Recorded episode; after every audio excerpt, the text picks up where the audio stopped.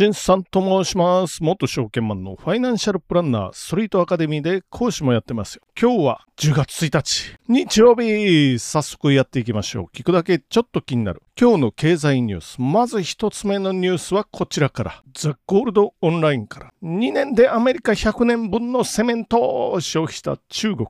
不動産バブル崩壊で予測される最悪の未来。経済の専門家が継承。読みます。中国不動産バブルの崩壊による世界経済への影響が懸念されている。日本でも約30年前にバブル崩壊が起き、その影響は現在も残っていると言える。しかし中国の不動産バブル崩壊は日本よりもさらに深刻なシナリオが待ち受けていると株式会社ムシャリサーチ代表のムシャ氏は警鐘を鳴らす。中国バブル崩壊の現状と今後予想される最悪の未来について詳しく見ていくということで まあ、いや、ここのタイトルにあるように、たった2年でアメリカ100年分のセメントを使いましたよっていう感じですよね。我々からすると、まあ、上海のあの近未来的な都市ありますよね。まあ、上海以外にもいろいろありますけど、あんなのは突然出現したような、そんな感じにも見れますけどね。どうなんですかね。深センなんかも何年か前に行ったけど、え、7、8年前に行ったんかな、深センね。今見たらだいぶ変わってるんじゃないかなと。当時はね、まだ、まあ、香港から深センって30分ぐらいで電車乗って行けるんですけれども、まあ今ね、8年前と今かなり変わってるかな。その8年前はまだあの自動運転のタクシーが走ってなかったロボタクシーですよね。今、ロボタクシーの実験地にもなってますから、まあそういう意味ではかなり変わってるかなと。まあ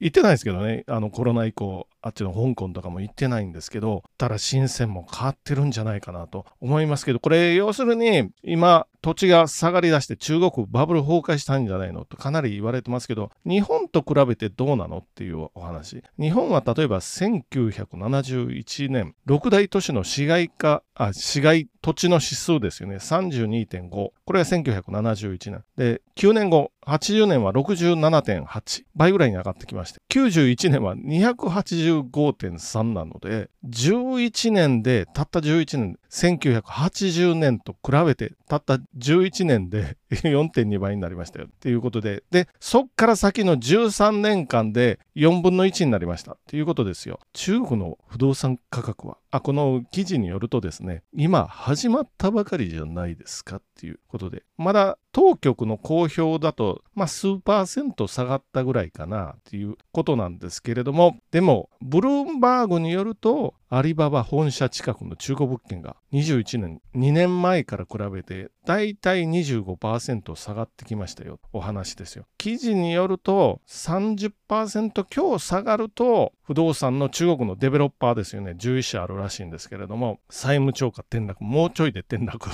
ていうことになってきてます。で、こっからから先は記事じゃなくて、まあ自分の意見というか、まあそれなんですけど、中国は日本の、日本化するかっていうようなお話ですよね。日本のバブル崩壊後の日本、まだ30年経っても引きずってますけど、日本化するのかしないのかっていうことになると、しないと。個人的には、まあしないというよりも、日本どころじゃないっていうことですよ。よ、よりひどくなるっていうふうに思います。これは何かというと人口動態です、やっぱり。日本はまだまだ1990年前半は若者が結構いて、で、それほどね、まず深刻じゃなかった。深刻というかね、あの失業率ですよ。失業率深刻じゃない。なかった。若者。中国はね、噂によると、まあ、最低でも若者の20代ぐらいですよ。失業率20%を超えてると。日本はそんなことなかったので、20%を超えて。で、ひどい統計というか噂によると50%ぐらいあるんじゃないっていう、そういうお話ですよ。これがまず決定的に違いますよ。で、もう一つは人口動態統計。日本は1990年代前半はまだそんなに少子化が深刻じゃなかったですけど、中国はもうもはやですよ、もはや。去年の2022年の人口、まあ合計特殊出生率、まあ一人の女性が何人赤ちゃんをみますかっていうお話になりますけど、1.09ですからね、1.09。日本の方がまだ高いですよ、1.3ぐらいなんで。韓国はもっと悲惨ですけど、まあ韓国はちょっと置いときましょう。1.09。まあこの1.09で、あと生まれてくる男女の比率ですよね。異常に男の比率が高い。これは選別してますよね。選択的堕胎とかって言われますけど、男が、あ、女の子、女の赤ちゃん100に対して男の赤ちゃん118とかなんで、これは異常値なんで、これがここから先も続くということになると、これは日本化するのか、いやしない。しないけど日本よりよりひどいというか、こっから先はとんでもないことになるぞということで、おそらくね、これ内部崩壊していくんじゃないかなというふうには思います。で、中国の経済対策多分できない、あの、国家主席がもう個人崇拝になりましたんで、国家主席が若いうちの苦労は勝手でもするようにと言ってるらしいので、若者が失業50%ぐらいあるんじゃないのっていうようなお話ですけど、これに対する対策をしないということなんで、おそらく内部崩壊につながっていくんじゃないかなと、個人的には思いながらも、日本どころじゃないということ、意味ですよ。日本化しないというのは。ということで、これは大変かなと。もう内部でね、もう外に出てこないでよと思いながら次のニュース行ってってみましょう。次のニュースは日経新聞から株式分割個人買いやすく、ホンダや JR 東海が実施。1から10月2.3倍の60件強読みます。投資に必要な金額が大きいホンダなどの高額株で株式分割が相次いでいる東京証券取引所が望ましい最低投資金額とする50万円未満を上回る銘柄の分割は2023年10月末まで60件強と前年同期の2.3倍に増える見通し。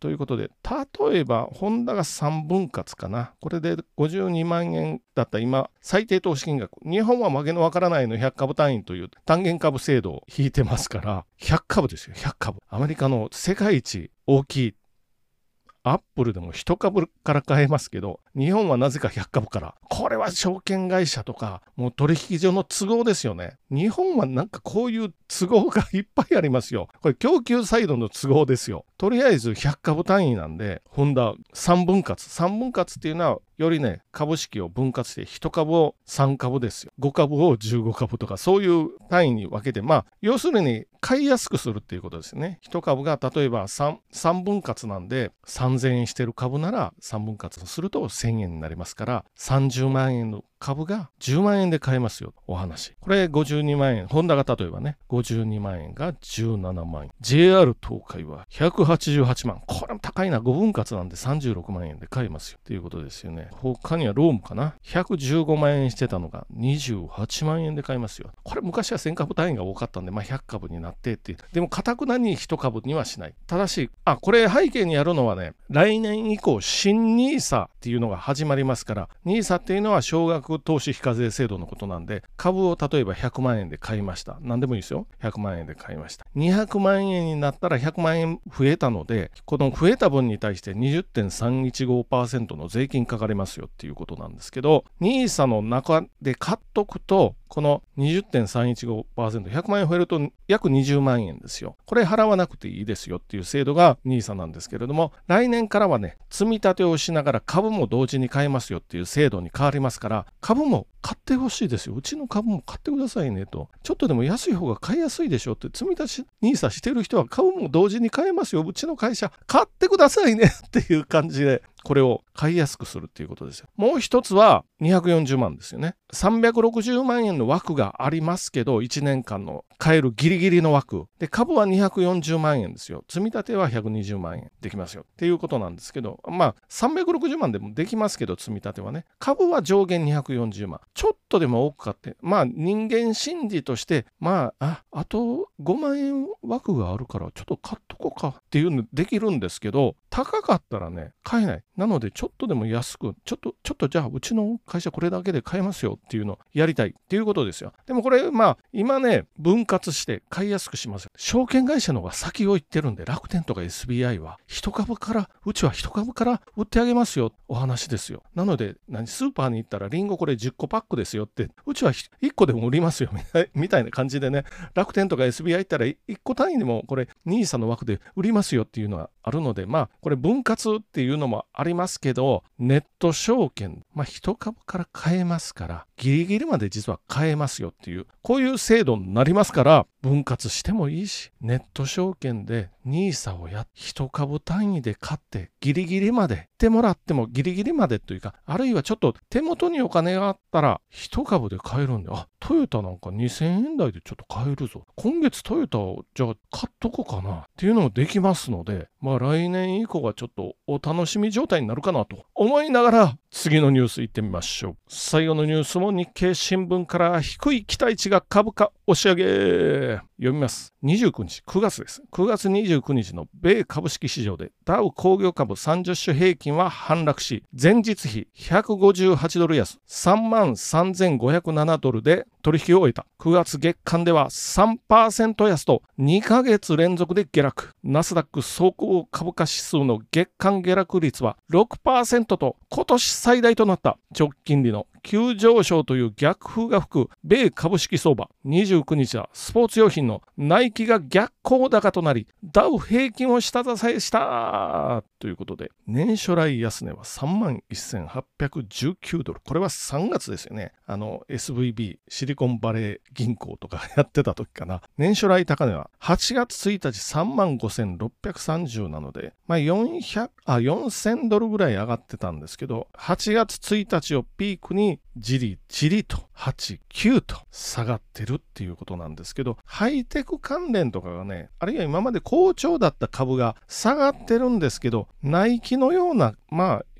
まあ、ハイテクじゃないですよね。急上昇もしにくいような株が今上がってますよっていうことで、例えばナイキ、ナイキ6.68%高、まあ95.62ですよね。あと他に高いのは、ウォルグリーンっていう会社、知らないな。ウォルマートなら知ってるけどな。っていう、これも6.41% 22.24ですよ。で、もともとね、期待値がない木とかもそんなに高くなかったんですけど、いい点ちょっとだけマシになりましたよ。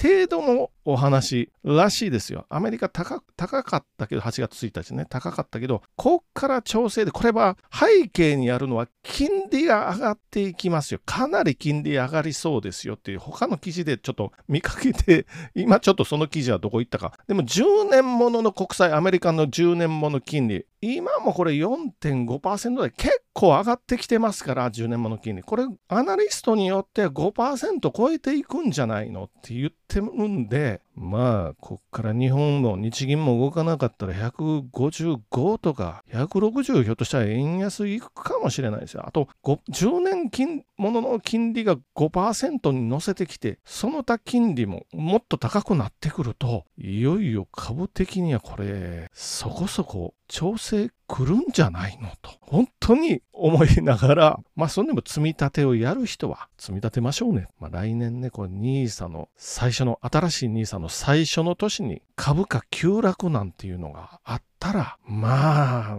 みんなますますこれから株は怖い、株は怖いというふうになるんじゃないかなと思いながらも、じゃあ今日も終わっていってみましょう。本日もご清聴どうもありがとうございました。